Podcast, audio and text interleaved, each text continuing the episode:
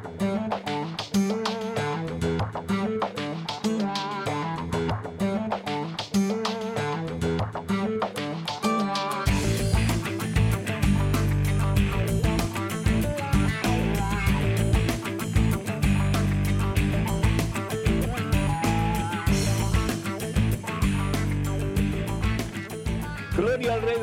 Gloria al Señor de Señores Jesucristo. ¿Qué tal, queridos hermanos amigos? Qué alegría estar con ustedes en este su programa. Es de ustedes. Nosotros aquí estamos para servirles. Conozca primero su fe católica. Hoy tenemos un programa muy interesante con muchas preguntas y ojalá que alguna de estas respuestas pues, les ayuden a ustedes en su crecimiento espiritual, en su relación con Cristo Jesús, nuestro Señor y nuestro Salvador. Antes de hacer absolutamente nada más, querido hermano, querida hermana, doy gracias a Dios por ustedes, por la sintonía de ustedes.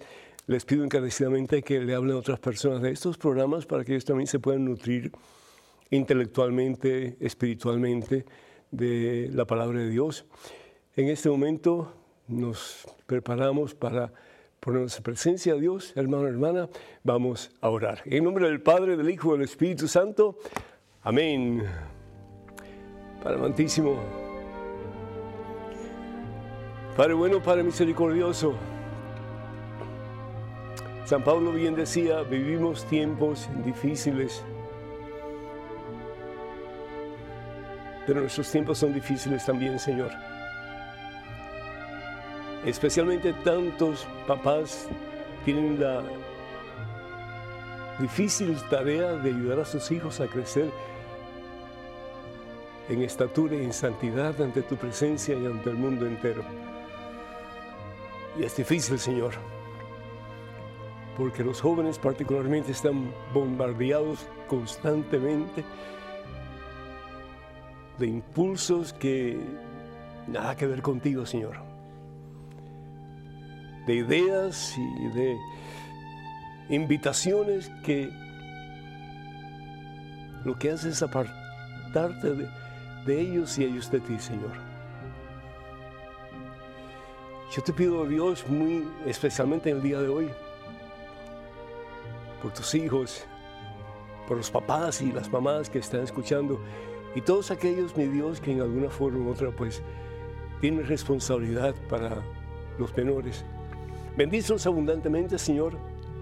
Ayúdalos para que ellos, con tu sabiduría, con la fuerza y el poder de tu Espíritu Santo puedan crecer, Señor, en conocimiento de la verdad que eres tú, Jesús, y que esa verdad pueda ser transmitida a ellos en este mundo tan secularizado, en este mundo tan materializado, en este mundo donde hay una terrible ausencia de Dios, ausencia tuya, Señor. Bendice a cada papá, a cada mamá, a cada adulto en la familia, Señor, que en alguna forma tienen responsabilidad por los menores.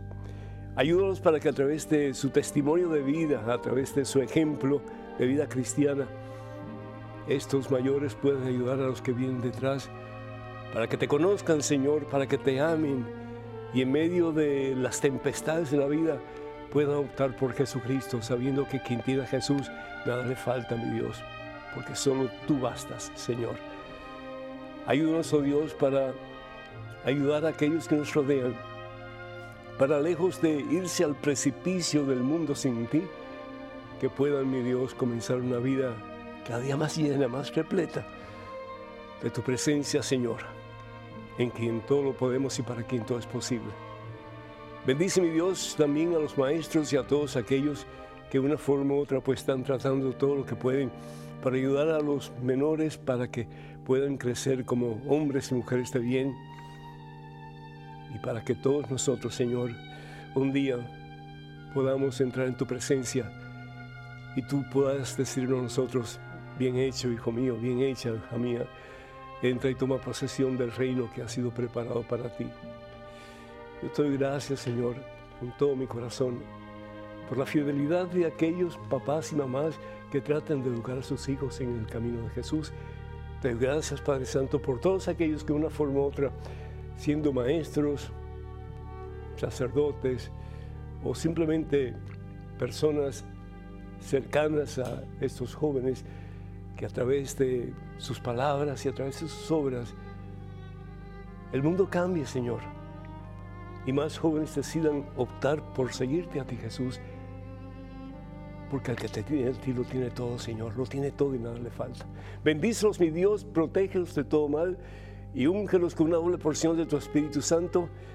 Que en este momento, Señor, estos hijos tuyos, adultos y jóvenes, puedan comenzar a caminar de verdad en el camino de la victoria que es Jesús, tu Hijo, nuestro Señor. A Cristo que vive, gloria, honra y honor por los siglos de los siglos. Amén, Señor. Bendito seas mi Dios. Gracias a Dios por María Virginia, que pide oración por su nieto Eduardo. Que Dios bendiga a Eduardo y te bendiga a ti, mi hija, también. Macedonio de Seattle, Texas, eh, pide oración por la familia Noyola González, en especial por Celedino y Giraldo González. Que el Señor les bendiga copiosamente este día siempre. María del Rosario de Columbia, South Carolina, pide oración por la conversión de Nadia, Guadalupe, Adriana y Angélica. Muchas bendiciones para ustedes y busquen a Jesús y el que lo busca lo va a encontrar definitivamente. Así promete el Señor Jesús en su palabra. El padre Jorge de Managua, Nicaragua, pide oración por Luis, que está en la cárcel, y también por eh, a consecuencia de una acusación falsa. Yo quiero pedir por él y quiero pedir también por toda Nicaragua. Están en una situación muy difícil, muy precaria en estos momentos. Yo te pido, Señor, que la paz pueda reinar en el corazón de Nicaragua y de todos los nicaragüenses y que se comience pues una etapa nueva en la vida de todos aquellos que viven en ese hermano país, que así sea. María de Holland, Michigan, eh, pido oración por ella y por su hermana Emma. Muchas bendiciones para ustedes. Y Mario de Tegucigalpa, Honduras, felicita al Padre por el programa y las gracias porque es una, en una oportunidad llamó para pedirle un consejo por una situación que tenía con uno de sus hijos y a él volvió a la Iglesia Católica. Gloria a Dios, aleluya, bendito sea el Señor. Jenny de Union City en New Jersey pide oración por su hija Jenny Alejandra quien perdió su bebé. Ay, Señor Jesús, eso es duro, ¿verdad? Pero sabemos que Dios tiene un plan maravilloso y en ese plan maravilloso de Dios, ahí viene otro bebé muy pronto en camino y ese va a ser pues una bendición para toda la familia. Pedimos también por todos aquellos que solicitan oración a través de nuestras redes sociales. Les recordamos que los únicos medios oficiales de las redes sociales del Padre Pedro son los siguientes. Facebook, por favor vaya a facebook.com diagonal. Pedro Núñez. Espero se suscriban si no lo han hecho ya. Estamos en Twitter, en Instagram y YouTube. Por favor vayan a Padre Pedro Núñez, esa es nuestra dirección. Y también recuerden de tener cuidado con perfiles falsos que piden ayuda económico, económica en mi nombre. Eso nunca lo haríamos a través de estos medios. La palabra de Dios, hermanas y hermanos, nos dice lo siguiente. Todo lo que pidan en la oración, con tal de que ustedes crean, se les va a conceder. Esto suena como que explosivo, ¿no es cierto? Todo lo que pidan en oración, si ustedes lo creen, se les concederá. Pero ¿qué clase de, de oración es respondida por Dios? Pues toda oración que nos ayude en el camino de nuestra salvación. Y en el camino de la salvación de aquellos por quienes somos responsables, particularmente ustedes, papá y mamá, por sus hijos, por sus nietos. No dejen de orar. La oración tiene poder. Pero sin embargo, tengan mucho cuidado. Porque como dice ese refrán, a Dios orando y qué más, y con el mazo dando. A Dios orando y con el mazo dando.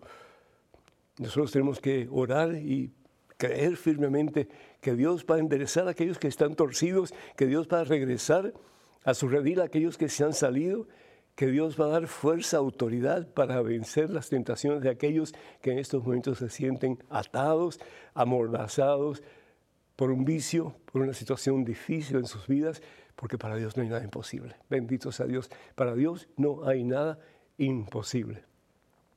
Me gusta mucho el pasaje del Evangelio según San Lucas, en el capítulo 15, versículos del 4 al 6. Vamos a ver aquí un momentito qué es lo que dice eh, el apóstol San Lucas en su, en, su Evangelio.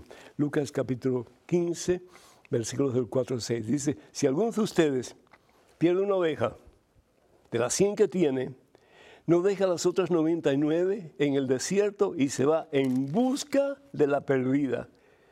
Y no deja de buscar hasta que la encuentra. Y cuando la encuentra, la carga sobre sus hombros y feliz regresa a casa. Algunos de ustedes, sin lugar a dudas, han tenido esa experiencia de que esa ovejita que ustedes tanto amaron, tanto cuidaron, sin cuidando y sin amando, pero ha optado por caminar un camino diferente.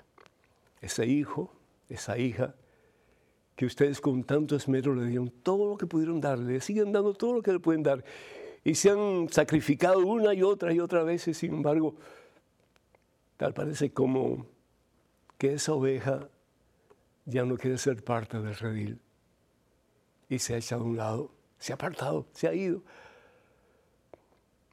No hace mucho tiempo atrás yo estaba hablando con una pareja, gente muy buena, gente de mucha oración, y me decía, Padre, pero ¿qué más podemos hacer?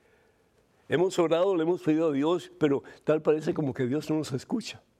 Dios escucha toda oración, hermano. Pero si bien es cierto que Dios tiene poder para cambiar el corazón del ser humano, nosotros tenemos que cooperar con Dios para que ese corazón de verdad cambie. Puede ser tu hijo, puede ser tu hija, puede ser tu nieto, tu nieta, tu primo, quien sea. Porque para Dios no hay nada imposible. Lo que pasaba con esta pareja, su hija mayor de 13 años, imagínense ustedes, su hija mayor de 13 años, por la noche abría la ventana de su habitación y se escapaba. Como resultado, pues se juntó con malas compañías y quedó embarazada no solamente quedó embarazada, sino que sin el consentimiento de sus padres antes del fallo de la Corte Suprema de Justicia en relación al aborto, se hizo un aborto, una niña de 13 años. Y los padres decían, ¿qué hacemos? ¿Qué hacemos? Yo imagino que alguno de ustedes tendría una situación parecida, tal vez con un hijo, con una hija, que les dice de pronto algo y ustedes dicen, pero ¿cómo es posible si nosotros te enseñamos el camino de Dios, el camino del bien. Y ahora tú no sabes con esto. ¿Cómo es posible? ¿No dice la palabra de Dios que nosotros debemos sembrar y que el Señor va a recoger la cosecha? Pues, ¿dónde está eso? Hermanas y hermanos, está bien que oremos definitivamente. Y Dios responde a nuestras oraciones y Dios nos da la capacidad de descubrir, de entender, de saber que Dios está presente aún en nuestras peores tempestades y que Él va a hacer lo necesario para sacarnos de esas situaciones adversas en que vivimos y en que viven aquellas personas que son parte de nuestro ser, de nuestros seres queridos. Pero nosotros tenemos que cooperar con Dios. Está bueno orar, pero no basta orar. Oren, pero no se dejen, no se dejen. Oren, pero no se dejen. Es decir, Bien San Agustín decía que el Dios que te creó sin tu consentimiento no te puede salvar sin tu consentimiento. Tenemos que colaborar con Dios para que el milagro se dé. ¿Y cómo ustedes, papás, pueden colaborar con Dios para que ese milagro se dé en la vida de esta hija, de este hijo, de esta persona que amas y que sin embargo anda por otros caminos? Pues la oración tiene que ser principalísima, lo más importante. Porque con Dios todo lo podemos y todo lo vamos a alcanzar. Pero además de la oración, tenemos que buscar la forma de recobrar esa alma que se ha perdido. Ese hijo, esa hija, ese niño, esa niña que ha optado por caminar los caminos del mundo y se está perdiendo y se está yendo al barranco. Tenemos que luchar, hermanos. ¿Qué hizo Jesús? Luchó y no se dio por vencido, no se dio por vencido hasta que encontró la oveja perdida. Dejó las otras en el redil. ¿Por qué? Porque él bien sabía que estaban bien. Esas estaban bien. Pero le preocupaba la que no estaba bien, la que andaba perdida, la que andaba herida, la que andaba en el suelo, la que andaba sin esperanza, la que andaba en una situación precaria, muriéndose lentamente a consecuencia de sus malas decisiones. Y finalmente Jesús lo encuentra. Dios quiere que tú encuentres a tu hijo o a tu hija. En este caso, yo le hablé muy seriamente a estos papás. Y le dije varias cosas ustedes tienen que hacer además de la oración, que es bien importante, y es de su importancia, no solamente importante. Ustedes tienen que sentarse a hablar con ella y decirle que así no van a seguir ustedes permitiendo que ella haga lo que ella quiere. Y si es posible que ustedes pongan un sistema de alarma en esa ventana para que ella no pueda salir más. Y se lo dicen. Y no solamente eso, llevarla al cuartel de policía y dejarle saber al superintendente lo que ella está haciendo. Y de ser posible que la lleven a una cárcel para que ella vea cómo viven aquellas personas que han optado por separarse de lo que Dios quiere para nosotros. Y que ella se dé cuenta. Y que ella sepa si ella continúa haciendo lo que está haciendo, las cosas para ella van a ser de mal en peor. Y va a sufrir las consecuencias. Hay que hablarle duro a los muchachos, con mucho amor definitivamente, pero con plena seguridad de lo que ustedes le están diciendo a su hija, a su hijo, es lo que ellos necesitan escuchar. Los muchachos están yendo ya y ustedes están regresando. Ya ustedes han vivido una vida bastante amplia y saben qué es malo y qué es bueno.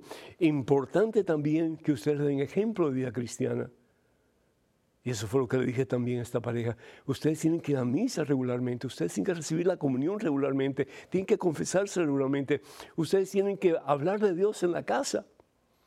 Ustedes tienen que leer la Biblia, leer la palabra de Dios. Y sobre todo, antes de ir a misa el domingo, y si ella no quiere ir a misa, pues no, no hay comida. No hay comida. Y eso lo debe, ser, lo debe saber la policía. No hay comida. Es decir, si tú no quieres abastecer tu alma, del alimento espiritual, tampoco necesitas el alimento material. Porque al fin y al cabo, el cuerpo se pierde, pero el alma dura para siempre. Tenemos que tener la sabiduría de Dios para ayudar a nuestros hijos. Está bueno orar definitivamente, sin lugar a dudas. Hay que orar. Y cuando oramos, recibimos poder de Dios, recibimos presencia de Dios, recibimos autoridad de Dios para saber cómo lidiar con aquellos en nuestro hogar que están sufriendo porque toman o han tomado decisiones equivocadas. Y con mucho amor decirles, por ahí no es el camino. Les voy a enseñar un camino mejor. Les voy a enseñar el camino del gozo, de la vida, el camino de la victoria. Y ese camino es Jesucristo. Y no tengan miedo de decirlo. Por el contrario, díganlo con mucha firmeza, con mucha autoridad y con la certeza de que al escuchar las palabras de ustedes, esa palabra, una palabra de bendición va a entrar en el corazón de ese hijo, de esa hija. Y por lo menos van a recapacitar y van a pensarlo más de dos veces. Papás, no pierdan autoridad sobre sus hijos. Ustedes son los pastores de su rebaño. Y si una oveja se pierde, hay que buscarla y llevarla al redil. Hablen con algún sacerdote o con alguna persona de la comunidad de ustedes expliquen la situación y que ellos también de alguna forma den ideas, consejos para que sus hijos comiencen a caminar de verdad en el camino que es Jesús, nuestro Señor y Salvador. Que Dios les bendiga en abundancia y que el Señor les dé suficiente sabiduría que viene del Espíritu Santo para que ayuden a sus hijos, a que ellos también puedan caminar con ustedes en el camino de la victoria, que es Jesús el Señor. Para que nos llamen, número telefónico 205-271-2924. 205-271-2924. Vamos a una pequeña pausa, regresamos en cuestión de momentos. Así que hermanos y hermanos, por favor no se vayan, quédense con nosotros.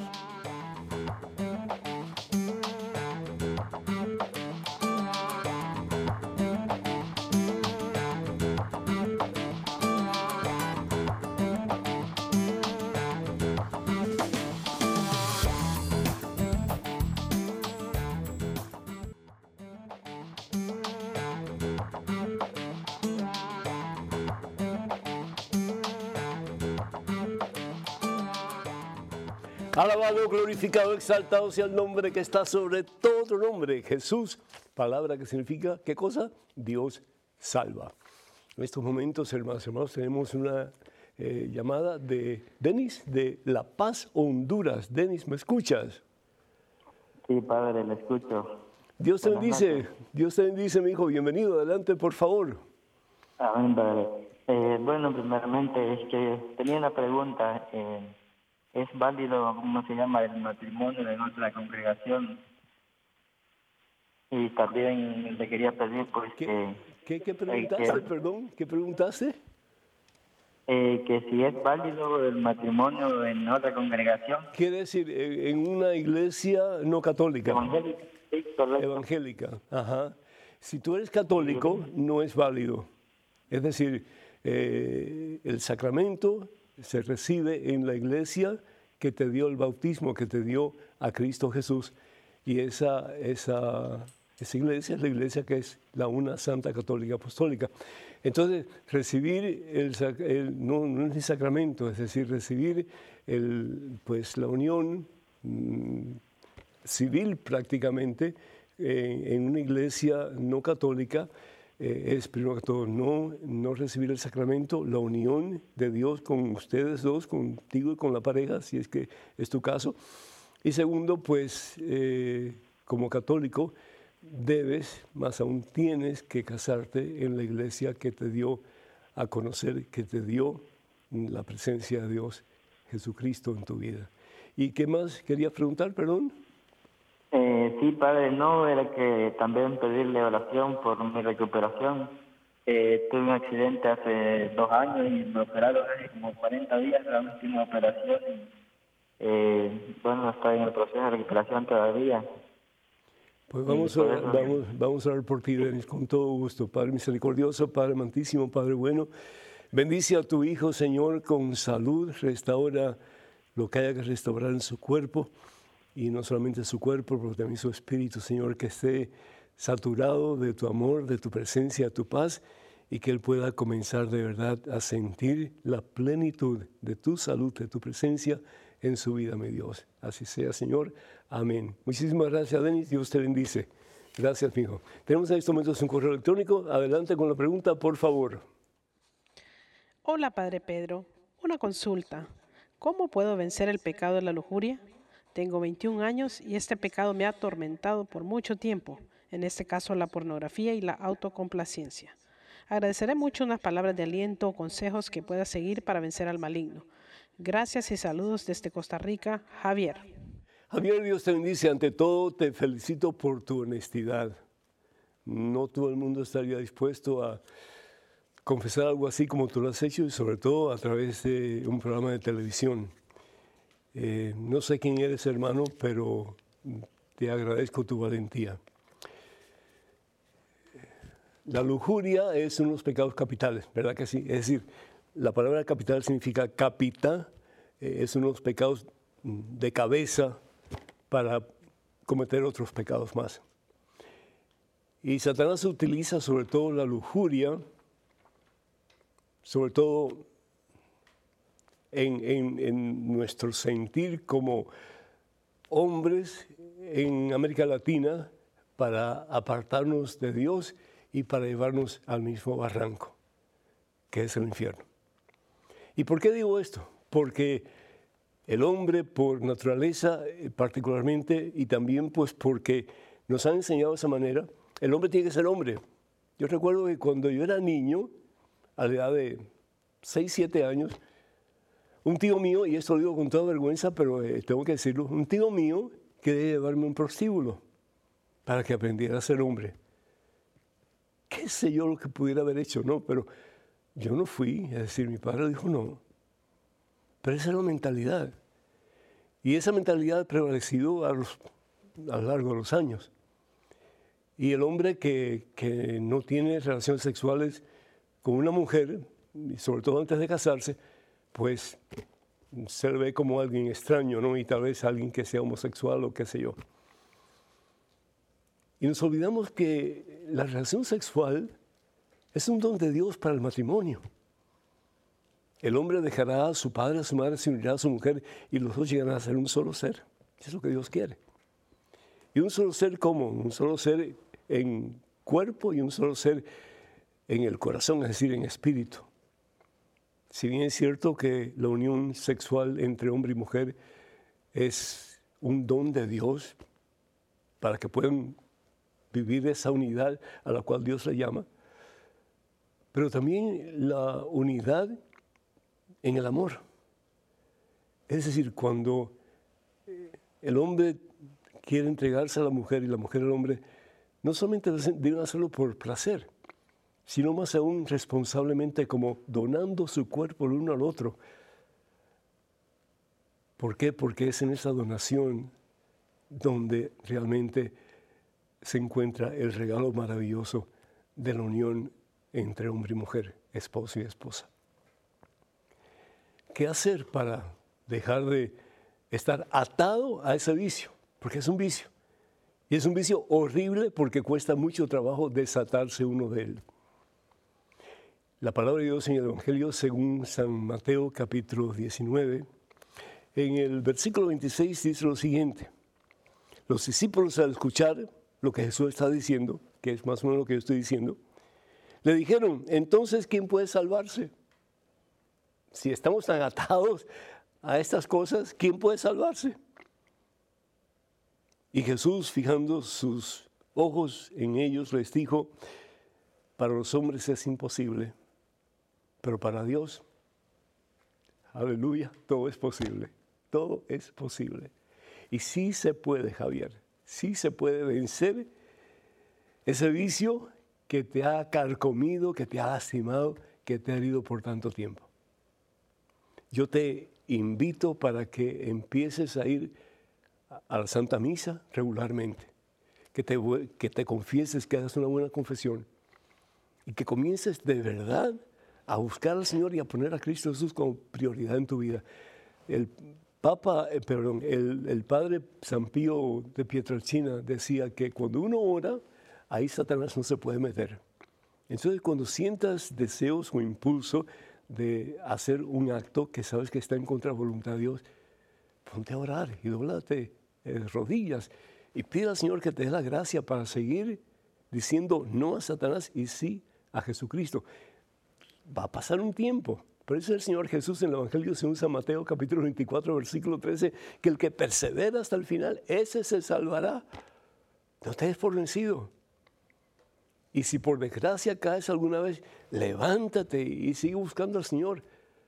Sigue poniendo tus ojos en Jesús, sigue yendo a misa con más regularidad, recibiendo la Santa Eucaristía con más regularidad, confesándote todas las veces que puedas, pero con la certeza, la seguridad de que Dios está contigo y que te está levantando y te está dando la oportunidad de un nuevo comienzo, libre de esa atadura, para que puedas regocijarte en la paz que Dios te quiere dar por lo mucho que te ama.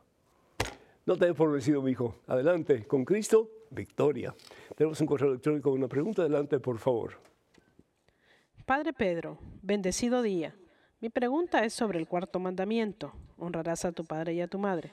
Pero, ¿y si los padres no han sido buenos padres con uno? ¿Si te han maltratado? Yo reconozco que mis padres no han sido buenos conmigo. También yo he tenido errores de los que me he arrepentido, pero el constante maltrato psicológico me pone a pensar en cómo seguir ese mandamiento si la verdad no se lo merecen. ¿Me podría dar algún consejo? Gracias. Anónima de 21 años. Anónima, ¿y tú, mm, tú sí merecías o mereces, o nosotros merecemos que, que Jesucristo haya muerto por nosotros? ¿Lo merecíamos? ¿Lo merecemos? Por supuesto que no. Pero ¿qué es lo que dice la palabra de Dios? En la carta de San Pablo Romanos capítulo 12, versículo 14, bendigan a quienes los maldigan, bendigan a quienes los maldigan, bendigan y no maldigan ustedes. Y finalmente dice San Pablo, no te dejes vencer por el mal, más bien vence el mal a fuerza de bien.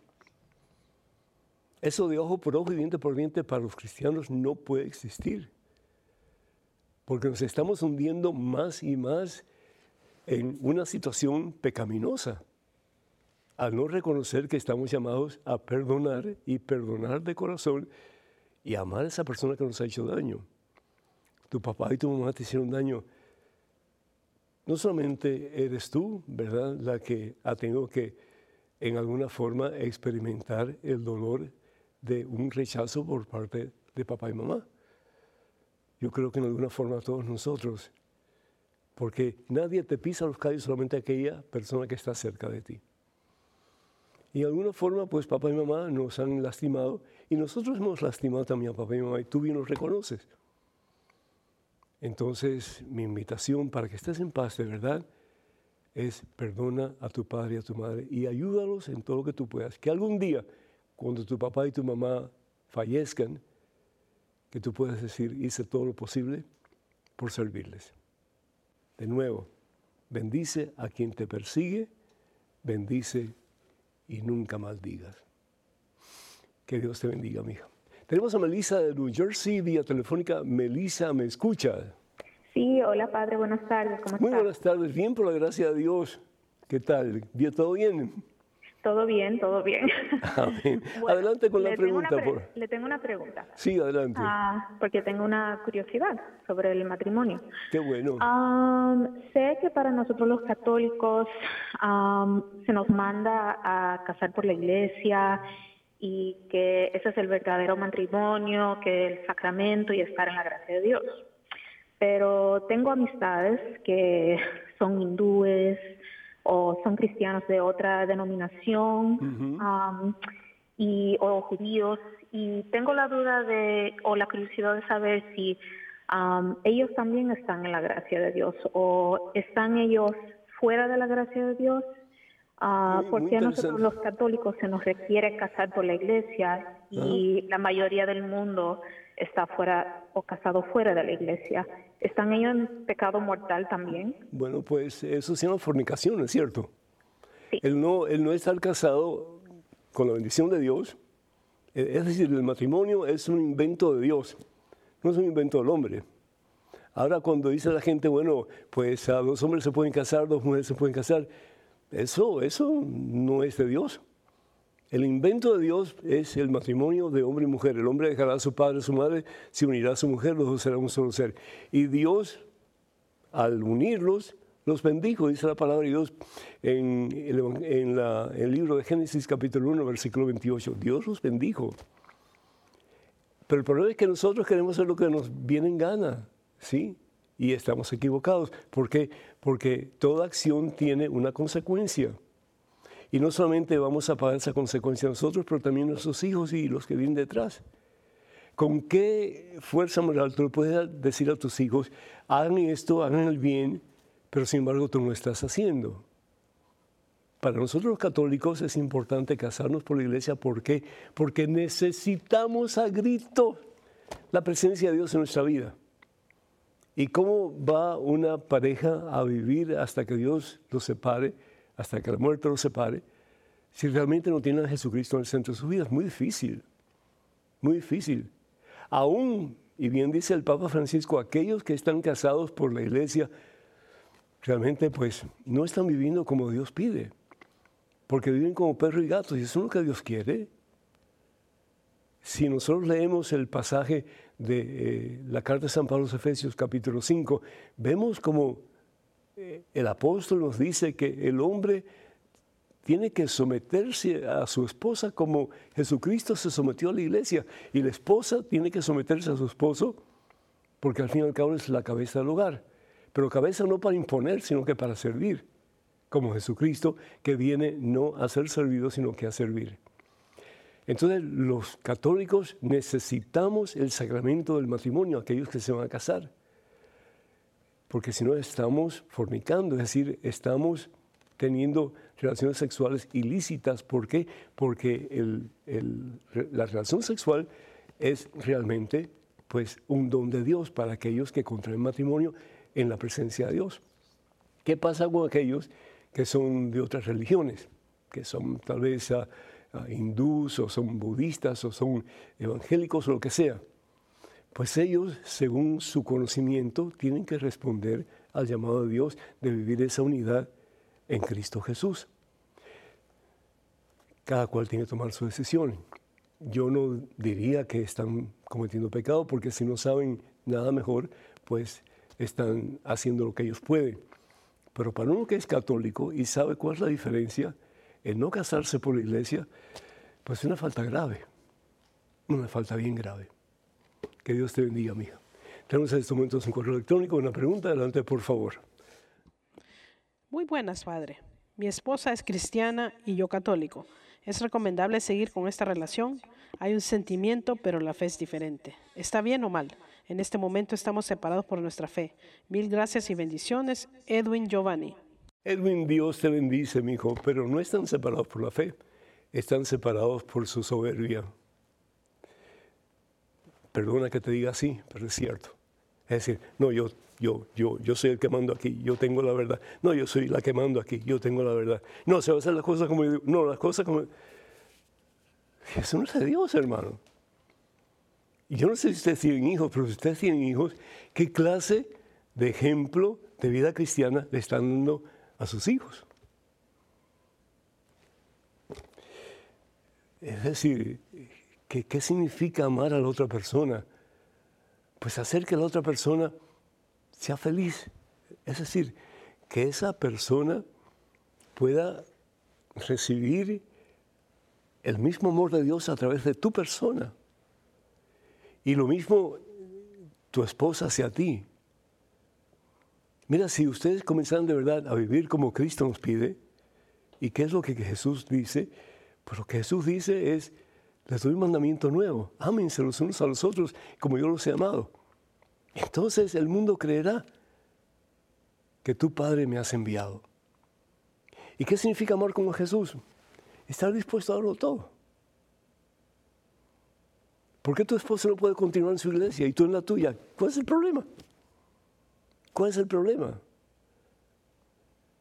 Es decir, tú trata en la mejor forma posible de acercarse cada día más al Señor, de tú recibir la palabra de Dios.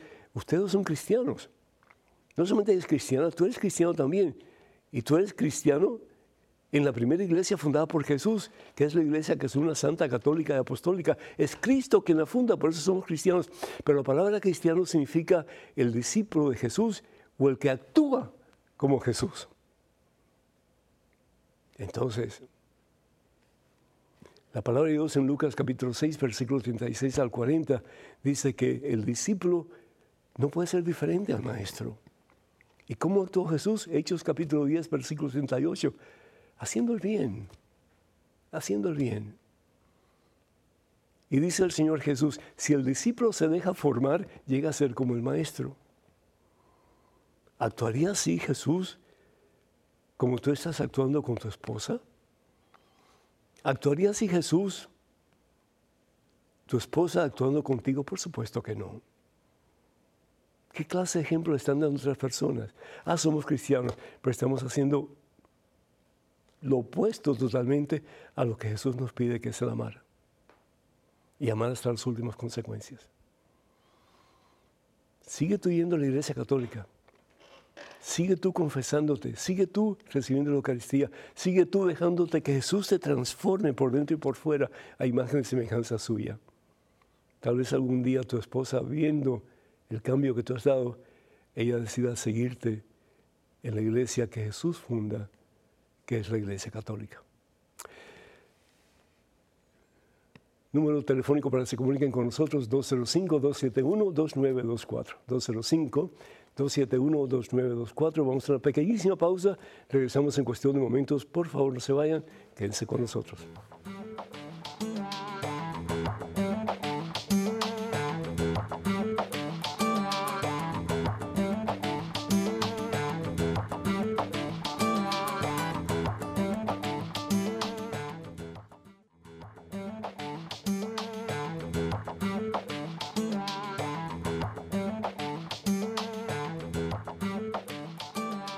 Gloria, honra y alabanza al Rey de Reyes y Señor de Señores Jesucristo, hermanas y hermanos. Bienvenidos a este segmento de su programa Conozca Primero su Fe Católica. Soy el Padre Pedro Núñez. Tenemos a María de Bakerfield, California, en la línea. María, ¿me escuchas? Sí, Padre, lo escucho. Bienvenida. Adelante, María. Ay, Padre, pues qué emoción escucharlo. Para mí es una alegría y una bendición. Gracias, María. Muy agradecido. Sí, Padre, Dios lo bendiga siempre de tener este, personas como usted en la radio, unos, un apostolado precioso y un siervo de Dios que lo queremos mucho, Padre. Gracias, mija. Hay un poquito de estática, no sé si se puede hacer algo para eliminarla. Adelante, por favor.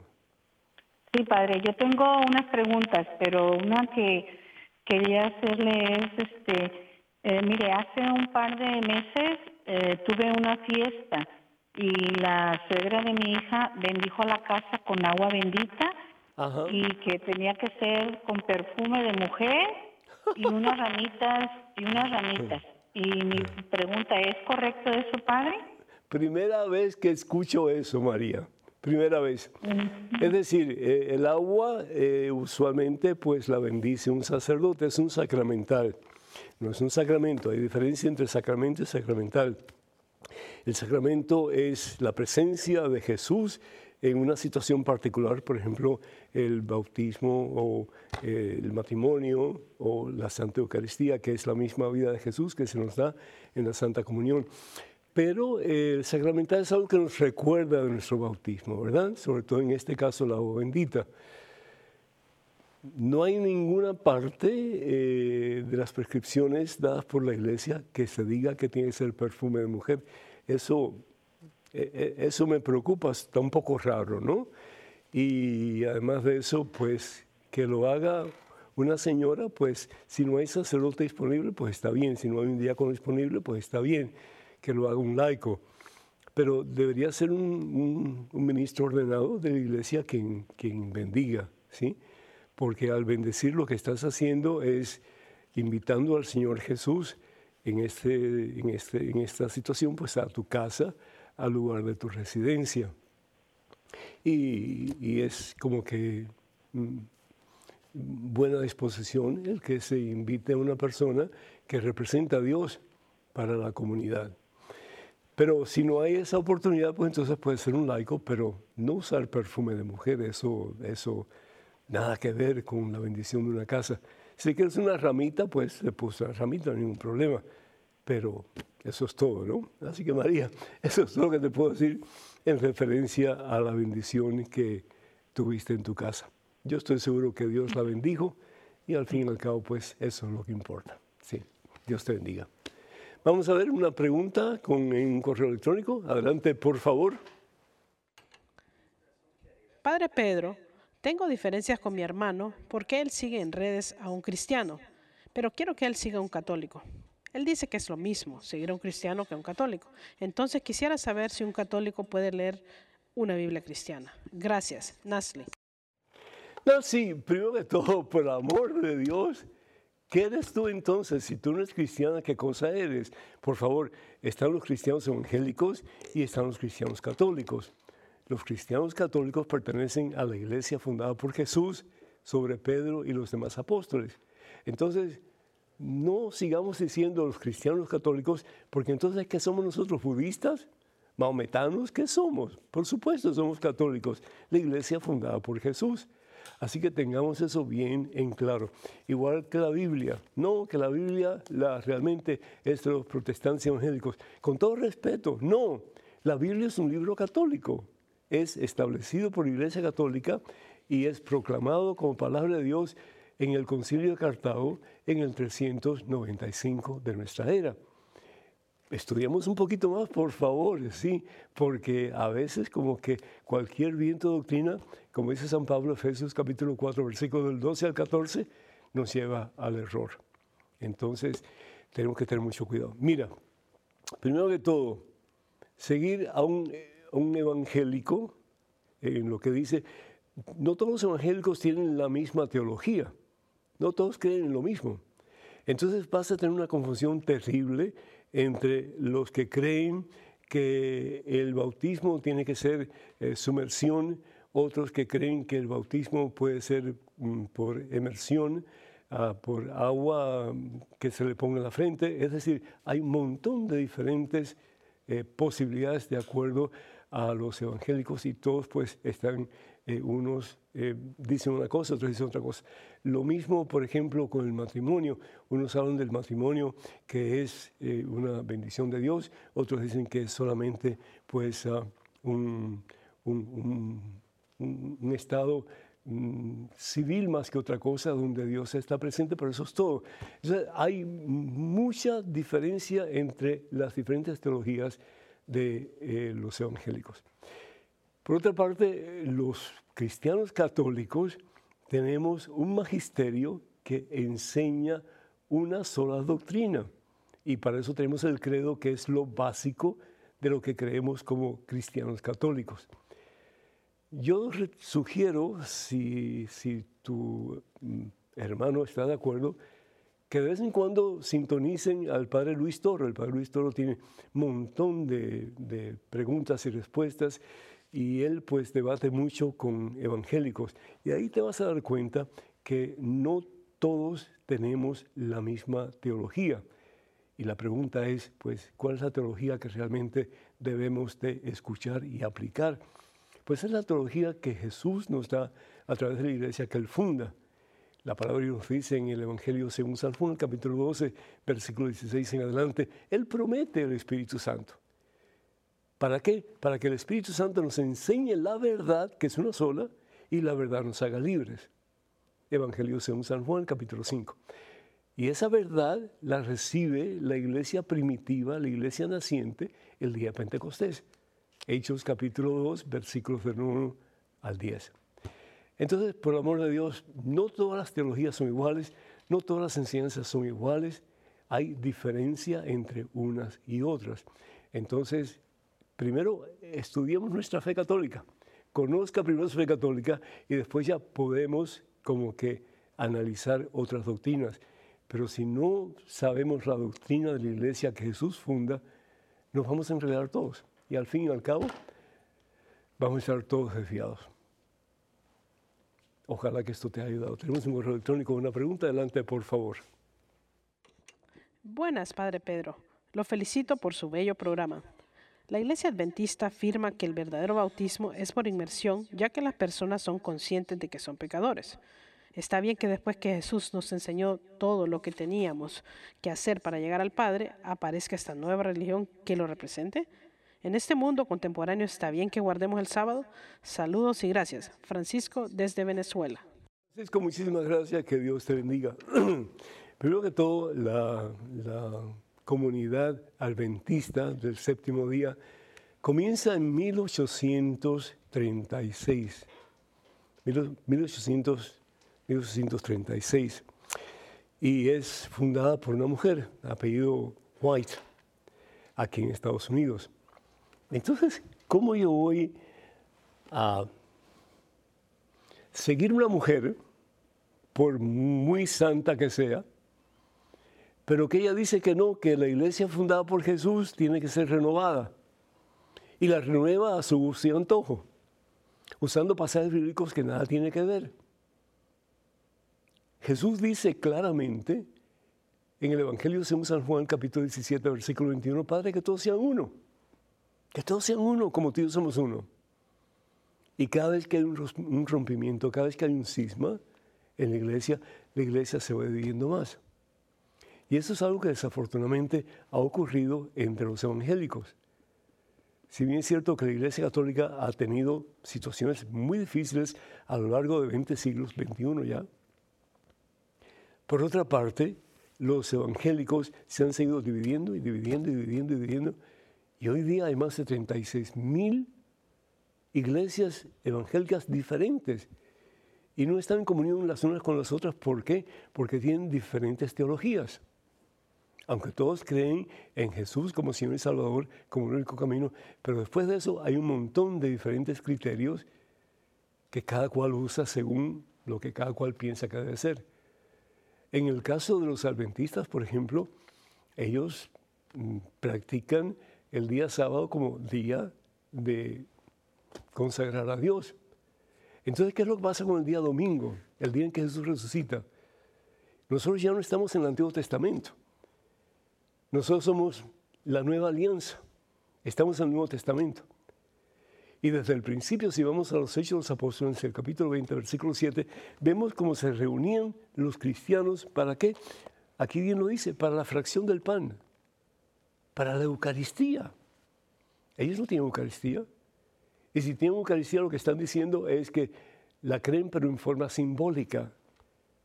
Pero Jesús no dijo que, que comiéramos su carne y su sangre bebiéramos en forma simbólica. Él dijo, el que coma mi carne y beba mi sangre tiene vida. Y el que no la come no tiene vida. ¿Por qué? Porque Jesús es la vida. Yo soy el camino, soy la verdad y soy la vida. Nadie va al Padre sino a través de mí. Jesús no solamente viene a nosotros y se rinde en una cruz en el Calvario para que en Él tengamos vida y salvación eterna, pero continúa dándose en un momento eterno en cada Santa Comunión. ¿Para qué? Para que podamos unirnos a Él y para que su vida pueda fluir en nosotros y recibir la fuerza, el poder del Espíritu Santo de Dios para que en Él podamos tener vida y un día vida plena en su gloria en el cielo. Por el amor de Dios, es decir, podrán tener los adventistas, como los bautistas, como los pentecostales, como todos los demás. Buenas intenciones, yo no digo que no, pero no ninguna de ellas es la iglesia fundada por Jesús. Entonces, si ninguna de ellas es la iglesia fundada por Jesús, entonces si Jesús fundó una sola iglesia para que conozcamos la verdad y la verdad nos haga libres, entonces, ¿qué hacemos nosotros yéndonos a otras iglesias? Ayer estaba hablando con una persona, un señor que me decía que, porque el Papa Francisco había hablado de, de Raúl Castro y había dicho que él tenía pues cierta admiración por Raúl Castro, que se iba a ir a otra iglesia. Es decir, el Papa no me va a salvar. El Papa puede ser el vicario de Cristo, pero el Papa tiene su propio modo de pensar. Mientras él no se meta con la doctrina de la iglesia, él tiene su modo de pensar como cualquier otro. Yo no voy a seguir al Papa. Yo voy a seguir a Cristo. Y si lo que me dice el Papa está de acuerdo con la doctrina de la Iglesia, que es una doctrina milenaria, más de dos mil años, bien. Si él me dice otra cosa que va en contra de la doctrina de la Iglesia, va en contra de mi conciencia también, no tengo por qué aceptar esa, eh, eh, eh, esa disposición que, que el Papa presenta. No. Por el amor de Dios, seamos cristianos de verdad, cimentados en la roca que es Jesucristo. Entonces conoceremos la verdad en la iglesia de Jesús y la verdad nos hará libres. Quiero recordarles, hermanos y hermanos, que muy pronto ya será la eh, celebración familiar de WTN el 1 de octubre en Phoenix, Arizona. Ah, tendremos charlas, tiempo para compartir con ustedes, actividades para niños, confesiones, adoración al Santísimo, hora santa, la Santa Misa, un gran concierto de Martín Valverde y mucho más. Los esperamos a todos en Phoenix, Arizona. Les invito también a una prédica y hora santa titulada En busca de la Iglesia de Jesucristo. Esto se va a llevar a cabo en el Orange County eh, área eh, muy cerca de Los Ángeles, en California, el próximo 12 de noviembre. Para más información, visite por favor la página web ccctravelgroup.com, diagonal Padre Núñez. O llamen a Canterbury Pilgrimages al número telefónico 1-800-653-0017. También pues ah, queremos recordarles que esperamos sus preguntas, sus comentarios por favor comuníquense con Padre Pedro arroba ewtn.com, Padre Pedro arroba ewtn.com. Que el Señor les bendiga en abundancia este día por siempre, los come santa paz. En el nombre del Padre, del Hijo, del Espíritu Santo, vayan con Dios, Dios siempre irá con ustedes. Que pasen un día muy feliz y hasta la próxima, Dios mediante.